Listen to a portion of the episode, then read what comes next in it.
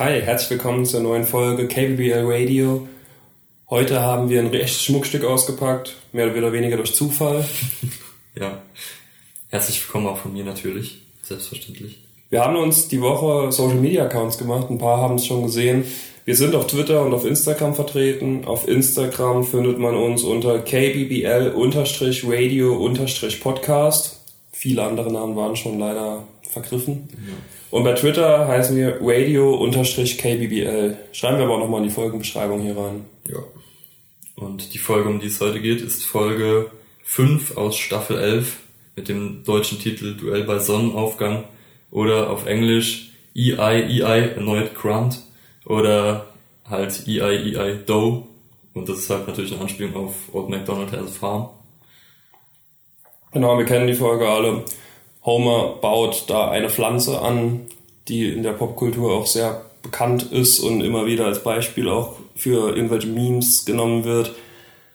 Aber fangen wir ganz vorne an mit dem Tafelgag.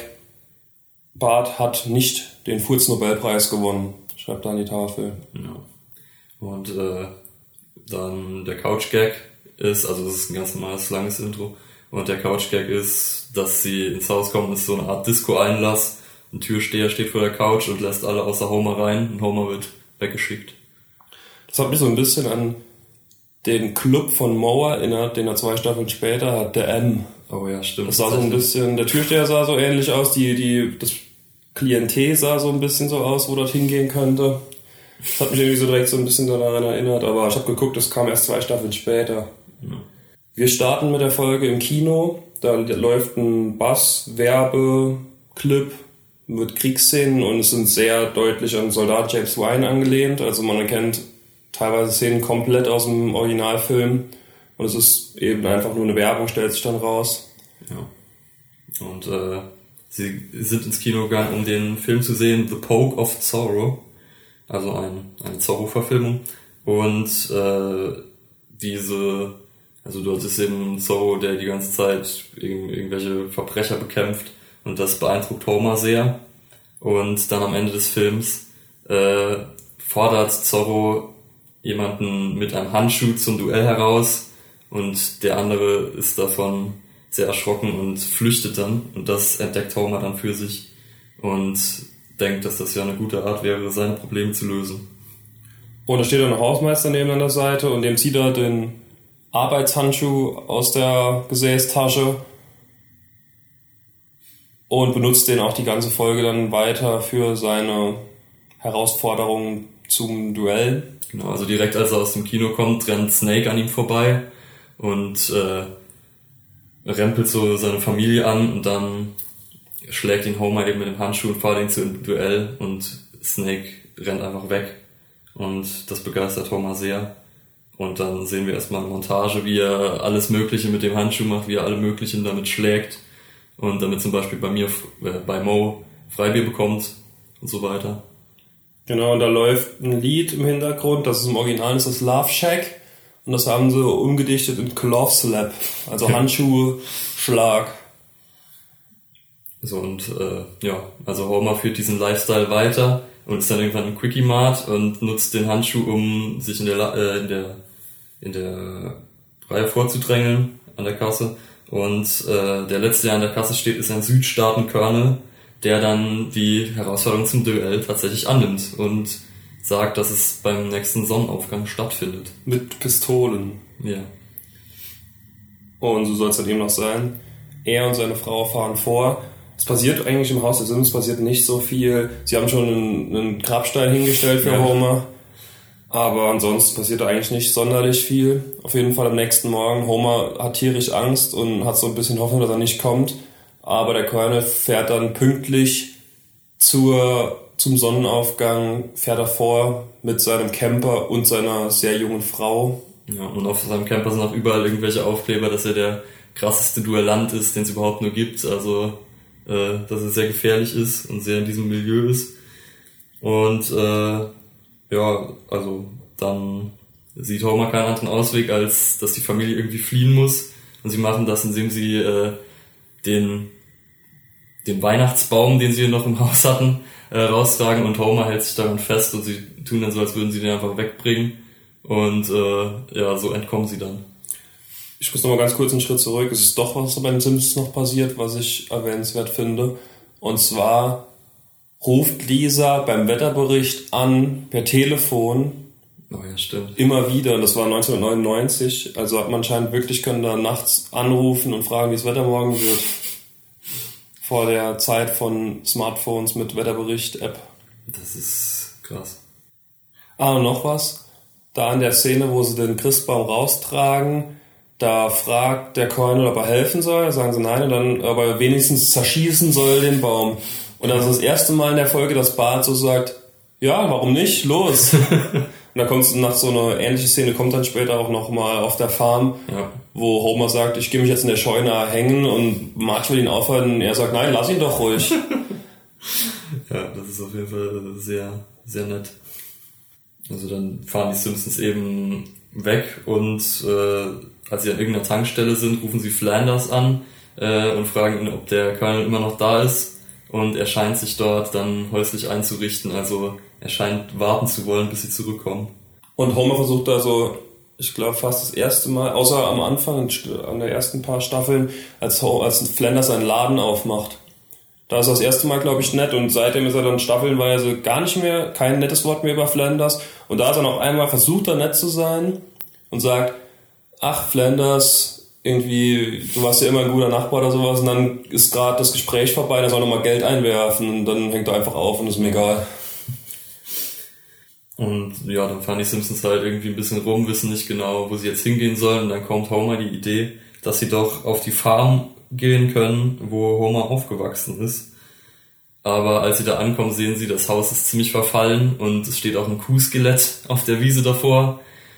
Und äh, Homer ist trotzdem begeistert und dass er wieder da ist. Und alle anderen sind so ein bisschen schockiert. Und er springt auch direkt in den Schwimmtümpel, der einfach genauso hohes Gras ist wie Ja. alles andere auf dem Feld. Auch nochmal kurz vorher. Sie wissen ja nicht wohin und sie suchen ein Haus. Das ist erstmal ein Haus, wo einfach Leute drin wohnen, die man durchs Fenster sieht, wo Homer sagt, ach guck mal, das sieht doch gut aus, da ziehen wir ein. Bis Lisa ihn aufklärt, dass das so nicht funktioniert. Auch nicht in Amerika. Und dann sehen sie den ehemaligen Präsidenten Jimmy Carter, der gerade Häuser für die Obdachlosen baut, in dem Fall für Cletus und seine unzähligen Kinder. Ja. Und äh, Jimmy Carter versucht, will Homer zum Duell herausfordern. Er zieht schon den Handschuh aus und da fährt Homer dann einfach schnell los. ja. Genau, zurück zur Farm. Genau, und die, sie planen dann halt dort Ackerbau zu betreiben, um irgendwie Geld zu verdienen. Und dann geht Homer los und zuerst versuchen sie den Traktor zu starten, der noch da steht, der dann irgendwie umfällt auf Homer drauf. Äh, und das passiert auch immer wieder in der Folge, was ja ziemlich lustig ist.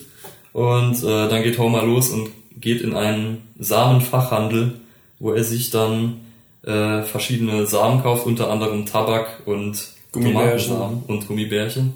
Und wo ihn der Verkäufer aufklärt, dass auf der alten Simpsons Farm ja überhaupt nichts wächst, weil der Boden unfruchtbar ist. Und vor dem Laden sitzen so zwei Hillbillies mit Latzhose und sagen irgendwie zu Homer, ach ja, der, der Städter mit seinen ganzen teuren Sachen, mit seinem deutschen Wagen und Homer hat ihn aus Guatemala oder seinen Gucci-Schlappen, die er einem Landstreicher abgekauft hat. Und dann sagen sie noch irgendwas auch mit seiner Maniküre und dann sagt er, ah, ich pfleg mich halt eben gerne. Ich liege Wert auf Fingerpflege. Irgendwie sowas, ja. Und auch noch zwei Gags, die sie eingebaut haben, die ich ganz cool fand, war, als sie reinkommen und Homer sagt irgendwas, ach, hier ist es ein, zwar verfallen, aber die Waschbären, da macht er einfach, als wären sie Katzen. Und einer springt ihm einfach auf die Schulter und er macht Hallo Kätzchen und er beißt ihm in die Nase. Und dass jeder sich so ein bisschen eine Aufgabe zuteilt selbst. Homer sagt, er macht Ackerbau. Äh, Lisa sagt, ach, ich mähe den Fußboden. Und Marge sagt, ich unterdrücke die Wut, die ich empfinde. Und grinst so ganz gezogen dabei. Das fand ich auch ziemlich gut. Ja. Dann ein Monat vergeht und es wächst einfach nichts auf dieser, auf der Farm. Und äh, Homer zweifelt an sich selbst, aber dann kommt ihm eine Idee und äh, das ist eine sehr fantastische Idee. Er ruft nämlich bei Lenny an und dieser soll ihm Plutonium aus dem Atomkraftwerk besorgen, äh, was er auch macht und das ihm mit einem einfach ein Paket einfach zusendet. Nur so ein Sticker drauf, irgendwie, das was Ja. Atomares drin ist. Und das verteilt er dann auf jeden Fall auf dem Feld in der Hoffnung, dass das was an der Situation ändert. Hast du eigentlich da den, das Gespräch mit Lenny und Karl, hast du das irgendwie verstanden, was das gesagt hat? Weil ich Nee, habe es auch im war- Original angeguckt, ob das irgendwie im Deutschen nur verloren gegangen ist, der Gag, aber ich habe es einfach nur... Das war irgendwie seltsam. Ich glaube, es sollte einfach so ein gezwungenes Gespräch sein, das irgendwie so awkward endet oder so, aber ich, Ja, das sie, haben sie geschafft. ja, Ich habe noch echt im, im Original nochmal nachgehört, aber da war es auch nicht... ja, war Einleuchtend, Fall ne? sehr seltsam. Homer sitzt dann im Schuppen und schmiert sich erstmal Plutonium auf die Zähne. Irgendwie, warum auch immer. Und dann verteilt er das eben auf seinem Feld, das in, danach komplett am Glühen ist, mitten in der Nacht. Und Homer und Marge stehen auf der Veranda und schauen sich das an. Und es macht ihnen eigentlich beiden ziemlich Angst, bis Marge dann sagt, hast du Plutonium auf dem Zahnfleisch? Und dann küsst er so. Ja. Äh, ja, und Homer erwartet dann, dass am nächsten Tag schon irgendwie die Felder voll sind und äh, als sie dann am nächsten Tag rauskommen, ist halt noch nicht nichts da erstmal, aber dann sehen sie, dass ein paar Sprösslinge doch gewachsen sind und dann sieht man so ein paar Bilder, wie halt das ganze Zeug immer mehr wächst und wie das dann, wie sich langsam zeigt, dass das Tomaten sind, was da wächst. Ja, sieht man immer so an den Kindern, wie das mitgewachsen ist. Also erst immer Maggie, wie es so in dem kleinen Pflänzchen steht, dann Lisa, dann Bart und dann Homer unterm Traktor. Ja. Das haben sie so gut eingebaut immer wieder in der Folge. Ja, und dann, als die Tomaten gewachsen sind, äh, probiert Bart eine Tomate und äh, die schmeckt sehr widerlich. Und als er reinguckt, sieht er, dass die innen braun ist und offensichtlich Tabak im Innern ist. Äh, also, dass diese Tomatensamen und die Tabaksamen offensichtlich durch diesen, durch das Plutonium irgendwie sich kombiniert haben und eine Fusion gebildet haben. Kreuzung. Und, genau, eine Kreuzung, so kann man es auch nennen. Und das, und Bart will aber trotzdem immer mehr davon, wodurch halt sich zeigt, dass das Zeug sehr, sehr süchtig macht offensichtlich und das ist natürlich für Homer eine gute Geschäftsidee. Deswegen baut er sich einfach mal so einen komischen Schuppen an die Straße, wo sie Tomakos verkaufen. Bart liegt irgendwie hinten in dem Schuppen drin und isst immer weiter und immer weiter. Und man sieht schon, wie sein Körper das gar nicht so geil findet. Und Chief Wiggum und Ralph halten an und da kommt fällt der Spruch der Folge für mich. Ralph beißt in so eine Tomate und sagt, "Hm, die schmecken wie Oma unterm Arm. Und dann beißt Chief Wiggum rein und sagt, die schmecken wirklich wie Oma unterm Arm. Und ich würde so gerne wissen, warum die beiden wissen, wie die Oma unterm Arm schmeckt. Aber sie kaufen dann auch eine ganze Korb voll, aber von Marges Pfefferminzfleischpastete, Ja. die sie nebendran anbietet. Warum auch immer so ein komisches Gericht. Soll Ich- ich noch, soll noch geklärt werden, dass es passend ist, aber äh, ja, das will keiner. Und als es einmal so ein bisschen laut anpreist, sagt Homer auch zu ihr, vergraul mir nicht die Kunden oder versau mir nicht das Geschäft. Später wird dann die Zigarettenfirma Laramie aufmerksam auf die Tomakos und äh, kommen mit einem schwarzen Van vorbei, mit einer schwarzen Limousine und äh, bieten Homer darin an, dass sie ihm die Tomakos für 150 Millionen Dollar abkaufen. Und äh, dann beratschlagt sich die Familie. Lisa sagt, dass sie das auf keinen Fall tun sollen, weil die, weil die Firma halt böse ist und das verstehen alle anderen falsch und sagen, ja, wir sollten ihnen noch mehr Geld abnehmen und äh, verlangen dann, glaube ich, 150 Milliarden Dollar, Ja. worauf sie dann rausgeschmissen werden.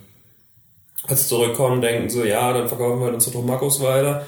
Aber die ganzen Tiere, die da waren, haben anscheinend rumgeknabbert an den Pflanzen und sind süchtig geworden. Und es ist nur noch eine Pflanze übrig, die Homer versucht mit aller Kraft zu retten. Sie gehen zurück ins Haus, pflanzen sie in einen Topf und die süchtigen Tiere bestürmen das Haus und kommen, versuchen durch alle Öffnungen irgendwie reinzukommen.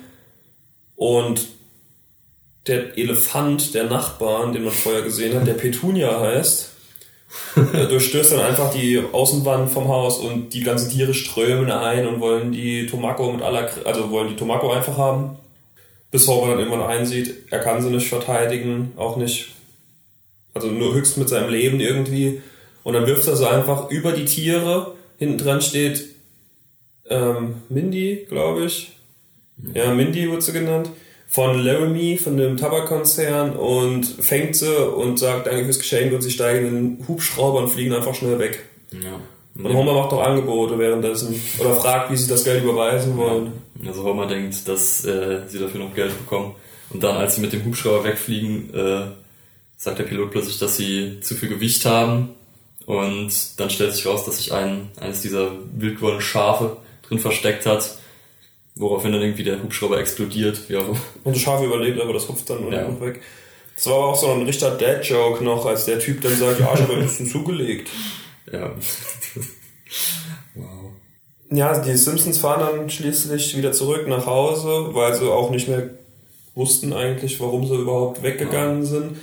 Der Colonel sitzt noch im Vorgarten und das Duell soll stattfinden, bis der Colonel auf einmal Pfefferminz Fleischpastete riecht. Ja, und das dann für sich entdeckt und dann äh, und dann eigentlich ist das ein, wäre das ein guter Ausweg gewesen, aber man sagt Homer, was ist, du, duellieren wir uns oder was?